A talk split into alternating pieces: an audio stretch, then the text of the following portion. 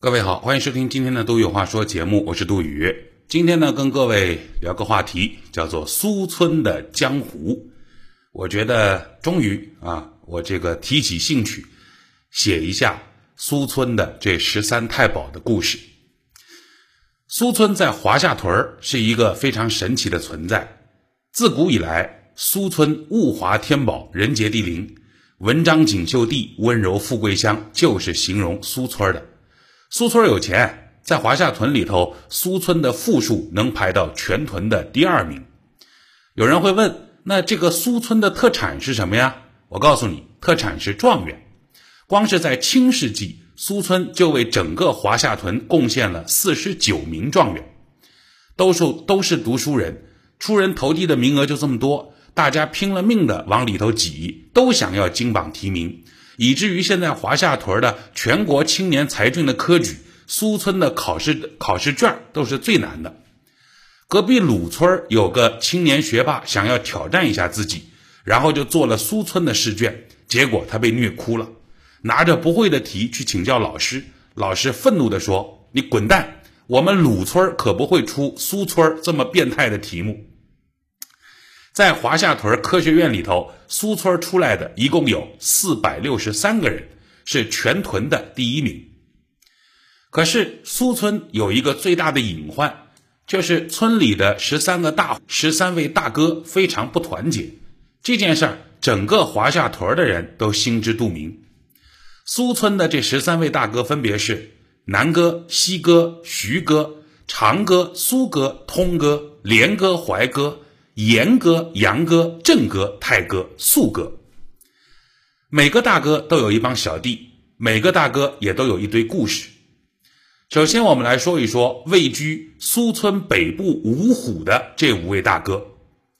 第一个大哥叫连哥，连哥呢是苏村不争气的典型。连哥家的地理位置很优越，家门口有条河，顺着这条河一直走下去，就可以接通大海。所以连哥家呢，常年是鱼虾不断，顿顿都是海鲜河鲜的。当年华夏屯鼓励跟洋人做生意发家致富，把整个屯子里十四个家门口有河的，并且能连通大海的大户组织起来，给他们发了特许的和洋人通商的牌照。结果眼见着那十三个大哥都发起家来了，连哥还是小的小打小闹。那十四个发牌照的大户家里头，连哥目前是混得最差的。也因为连哥的家在苏村的最北边，所以村里头的存在感比较弱。平时呢，连哥和其他大哥的走动并不是太多，就是逢年过节的时候，大哥们会去连哥家串串门连哥也会热情的拿出点海鲜让大家来品尝一下。徐哥，大家大户。在苏村的北部是绝对的话事人，交通也便利，从徐哥家一出门就能到隔壁村了。早些年，徐哥家门口有矿，所以呢，徐哥就靠着挖煤赚了第一桶金。后来挖着挖着，矿就给挖没了，于是徐哥又开始倒腾矿山机械、工业设备，哎，让他赚得盆满钵满。按照道理说，大家都是苏村的，彼此帮衬是应该的。可是呢，徐哥老是跟隔壁的几位大哥眉来眼去，因为坊间传言啊，华夏屯想着在苏村、辉村、鲁村、玉村这几个村子里头各切出一块出来，然后成立一个新的自然行政村，叫淮海村。这事儿呢，有可能屯里的高层有跟徐哥提过，所以啊，搞得徐哥就跟着了魔一样，逢人就说淮海村的事儿。事事都以淮海村的老大自居，可是这事儿说了那么多年了，也没个影子。邻村的几个大哥看着徐哥成天在那外外，逢年过节呢，给面子的时候就附和两声，时间长了也没什么人鸟徐哥了。倒是徐哥还整天把这事儿挂在嘴边，弄得苏村的村长南哥挺不爽的，觉得徐哥他有点吃里扒外的意思。怀哥。论宅基地面积和徐哥家差不多大，早些年怀哥家出了一个嫡亲的子弟，官居华夏屯首府高位，这可着实让怀哥扬眉吐气了一把。可是呢，怀哥他有一个异姓的哥哥，姓楚，这两个人在之前老是打来打去，为的就是证明到底这份家业应该姓怀还是应该姓楚。怀哥前半生都在忙活这件事儿，也在苏村传为笑谈。之前呢，怀哥其实本来有这个想法，想跟这个徐哥争一争苏村北部地区老大的雄心。可是落败之后呢，怀哥就心生退意，江湖上不大听得到怀哥的传说了。倒是这些年，怀哥迷上了做菜和养小龙虾，家门口还竖起了一个巨大的小龙虾的纸牌子。你还真别说。怀哥家那个菜的滋味真心是好吃，小龙虾也是整个华夏屯闻名的，想起来就流口水。不仅苏村的其他大哥，就是隔壁村的也有很多慕名而来的大哥，就为了品一品怀哥的厨艺，尝一尝怀哥家的小龙虾。素哥，苏北五虎里面存在感最弱的大哥，因为素哥啊，他家里比较穷。所以呢，苏村的十二位大哥都有点看不上这个最晚上位的素哥。你别说，素哥早就没有了和剩下的十二位大哥争雄的决心了。所以这些年呢，也是不疾不徐的种种花、遛遛鸟。素哥家周围那一片是苏村里头最鸟语花香的地方。这几年，素哥家出了一个刘姓小弟，因为素哥家条件差，吃不饱。所以呢，这个刘姓小弟啊，很早就出门到别的村去晃荡、去闯荡。你还别说，还真被他折腾出了一点名堂。衣锦还乡日，他时有此容。刘姓小弟回家的时候，给了素哥家里面的小兄弟带了很多吃的喝的，甚至还直接发钱，看得素哥也是老泪纵横。这两年，反倒是素哥沾了曾经的刘姓小弟的光。慢慢的开始有点钱了，哦，我忘了说了，素哥有个坏毛病，就是他喜欢喝酒。全苏村素哥是最能喝的一位。每次这几位大哥聚会，只要素哥一把自家酿的酒拿出来，大哥们都有点怵。苏村的好几次大哥的聚会，还没谈到正事儿，素哥都把大家喝趴了。所以啊，那些大哥们都说，吃饭没有素哥不热闹。有了素哥容易倒。严哥，苏北五虎里头最老实的一位大哥。严哥早些年就是个农民，踏踏实实种地，所以苏村人基本上吃的都是严哥家产的大米。在苏北五虎当中，论地盘，严哥绝对有发言权。但是对谁当苏北地区话事人这件事儿，严哥不太关心，也没啥立场。谁给的好处多就支持谁。早些年，严哥是有脾气的，因为下面的兄弟啊，从华夏屯隔壁的韩家屯拉来了韩家屯的马车生产基地，所以严哥家的兄弟们一半忙着种地，一半忙着弄那个马车厂。可是这两年光景不太好啊，大家都买不起马车了，而且韩家屯的马车性价比也不是太高，所以效益不太行，严哥的脾气也就渐渐小了下去。以上就是苏村北部五虎的情况。总的来说，还算是岁月静好。到了苏村的南部，那就是刀光剑影了。首先，我们来说说郑哥。郑哥是苏村里最惨的一个大哥了。因为啥呢？因为郑哥的地方小。郑哥家的宅基地面积是苏村里头最小的一个。其实吧，早些年郑哥也曾经辉煌过，手底下小弟特别多。可是郑哥不太会处理内部矛盾，弄得小弟们纷纷出走，有的跟了杨哥，有的跟了泰哥，有的跟了长哥，所以郑哥的实力大损。就连现在名义上跟着郑哥的荣弟，跟苏村的画事人南哥走得特别近，丹弟跟着长哥走得特别近。这些事儿虽然郑哥知道，但也无可奈何。郑哥有一个执念。那就是从村里的地形图上来看，它属于苏村的南部地区，是南部的最北边的一个大哥。所以郑哥呢，一直想把自己和苏哥、西哥、长哥放在一起，并称苏南四少。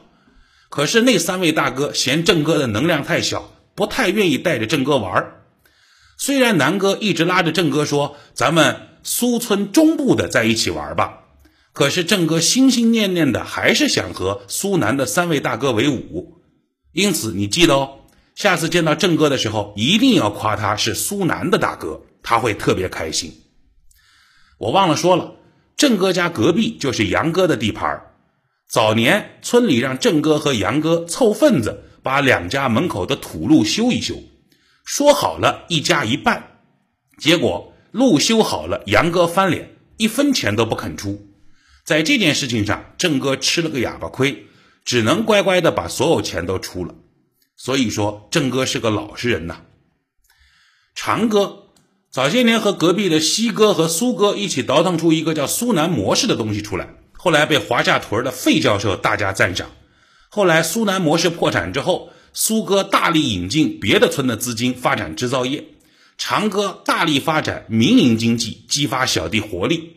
西哥呢是两边都抄一点儿长哥早些年在家里头有个叫铁本的小弟，想玩一把大的，自己做钢铁。长哥被这个小兄弟忽悠的一愣一愣的，居然瞒着屯里的大长老，悄悄的上马这个项目，弄得后来长老们知道了震怒，一巴掌把长哥打得很久都没什么声音。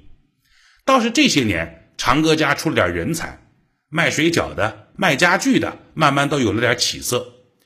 这几年，长哥也踏实了很多，不像过去非要跟苏哥争一争苏南一哥的地位了。长哥想明白了，既然赚钱拼不过，我就想办法让你们把赚的钱来我这里花了，那不就得了呗？搞了个游乐园，名气挺大，十里八村的很多大哥经常带着孩子过来玩。西哥，苏南三雄的老二。西哥是所有大哥当中最要面子的一个，但凡跟西哥打过交道的，就知道西哥的小弟掏烟出来都得是大华夏牌的，硬的都不行，必须得是软盒三字头的。西哥好面，在江湖上出了名气，为此西哥不惜重金把全屯人都爱但是买不起的驴牌、爱马仕牌，他们这些大牌的销售员都请到自己家里来。在发家致富的问题上，西哥一直有点犹豫不定，到底是苏哥的模式还是长哥的模式？他两边都抄一点，搞得自个儿到底要靠啥发财也是晕晕乎乎的。前两年，西哥拿一大笔钱把在别村发展的一个姓施的小弟挖回来搞事情，当时弄得还有声有色，于是西哥顿时来了底气，说砸锅卖铁也要吸引小弟们来创业。只要你有功名，西哥直接贴钱让你干项目。后来西哥被骗了不少钱，现在也不怎么说话了。苏哥，苏哥是整个苏村的传说，因为苏村最有钱的大哥就是苏哥。现在呢，这个苏村话事人南哥最大的威胁也是这个苏哥。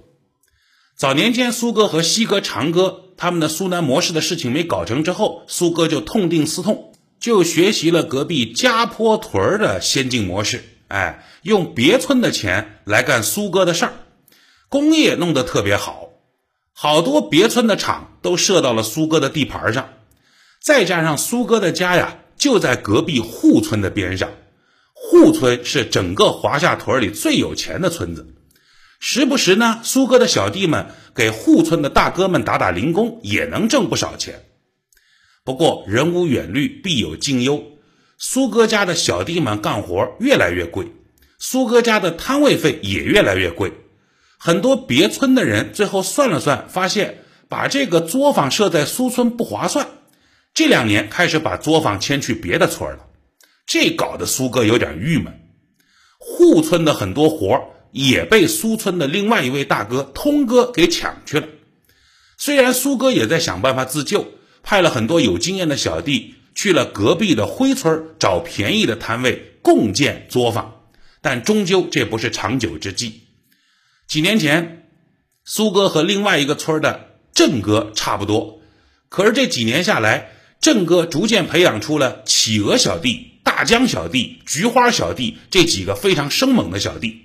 反观苏哥小弟，平均都有点实力，可是真正能打的一个都没有。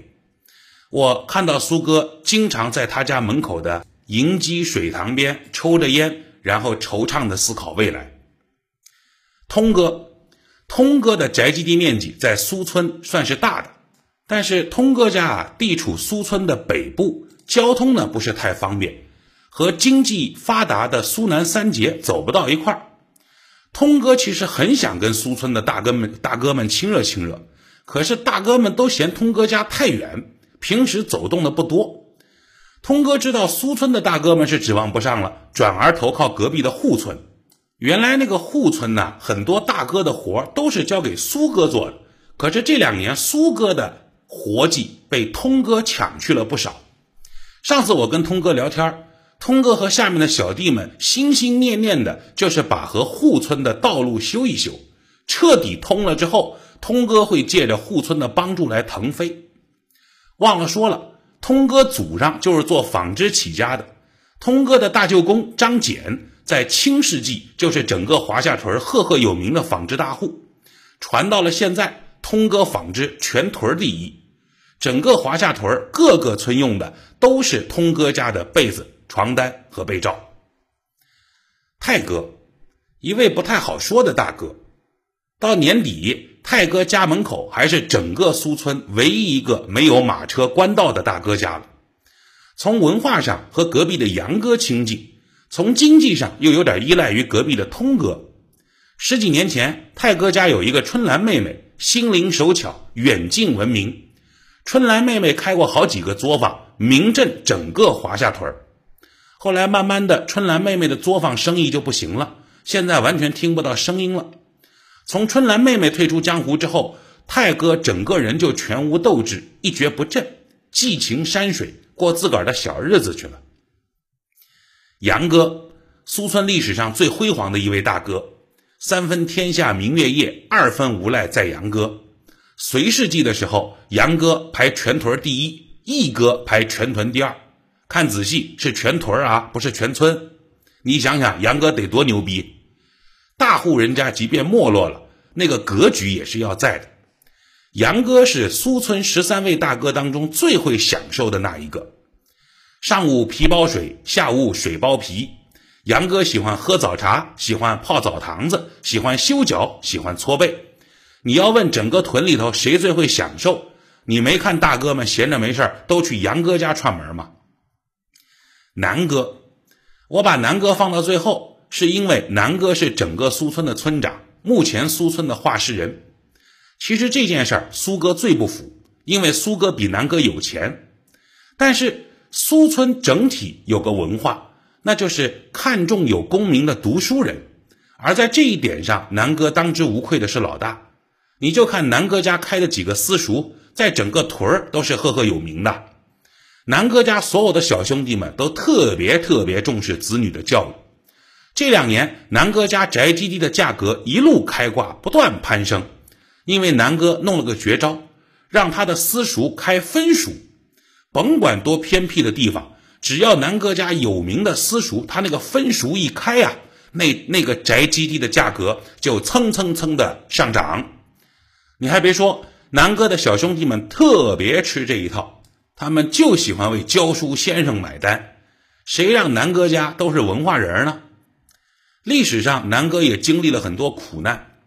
当年，南哥投靠过反贼太平军，结果被华夏屯的曾爷把南哥的家眷杀了个干干净净。后来，隔壁的窝屯和咱们华夏屯打仗，又把南哥的家眷杀了很多。所以，南哥的家族史也见证了华夏屯和窝屯的世仇。其实，私底下好几个大哥对南哥是有意见的。他们认为，既然你是话事人，就该为兄弟们多谋谋福利，多着想。可是南哥这几年反倒和隔壁辉村的马哥和吴哥走得很近，这搞得苏村们的大哥们都在背后悄悄的议论。这就是苏村的江湖。苏哥拉着西哥、长哥，号称苏南三杰，寻思着拥戴苏哥，挑战一下南哥话事人的地位。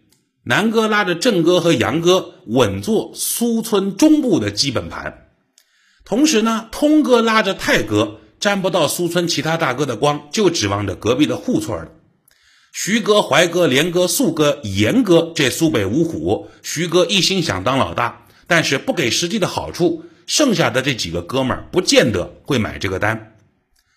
宁镇太通苏锡常淮盐素徐连云阳苏南苏北是一家奈何江湖纷争长。这个就是苏村的江湖。这儿杜有话说就说这么多。